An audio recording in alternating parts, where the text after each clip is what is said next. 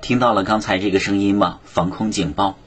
为什么拉响防空警报呢？因为今天是九月十八号，九一八事变的纪念日。九十年过去了，很多年轻人可能对这一事件不太了解，所以今天这个时候再次的拉响警报，是为了让每一个中国人都应该去铭记这个日子。九十年前的今天。也就是一九三一年的九月十八日，九一八事变爆发了。面对日本军国主义的侵略者，中国人民奋起抵抗，浴血奋战，展开了十四年不屈不挠的抵抗。九十年来，九一八作为民族的伤痛，牢牢地刻在了中国人的记忆当中。